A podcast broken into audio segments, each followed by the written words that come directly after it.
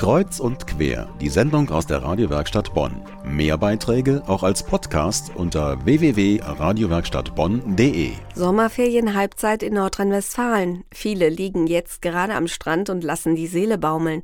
Andere schlendern durch fremde Städte und erkunden ferne Länder. Man müsste aber eigentlich gar nicht so weit reisen.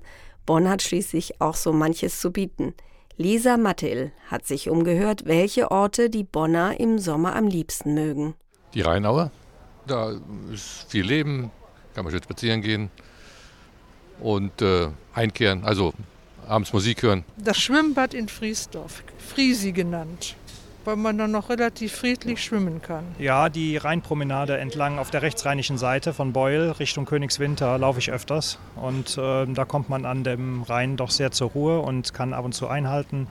Mal einen Kaffee trinken irgendwo, das liebe ich sehr. Auf der anderen Rheinseite, im Bonner Bogen zum Beispiel, da sitze ich sehr gerne. Ja, also ich finde es am Rhein unten ganz schön, weil da gibt es eigentlich relativ kühlen Wind.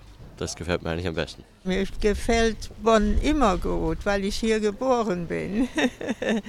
Ja, weil sie nicht so groß ist und gemütlich ist und man alles machen kann hier in Bonn. Der Biergarten am Alten Zoll ist so eine Anlaufstelle, genau wie der Hofgarten für mich hier. Also da führt ja kein, kein Weg vorbei.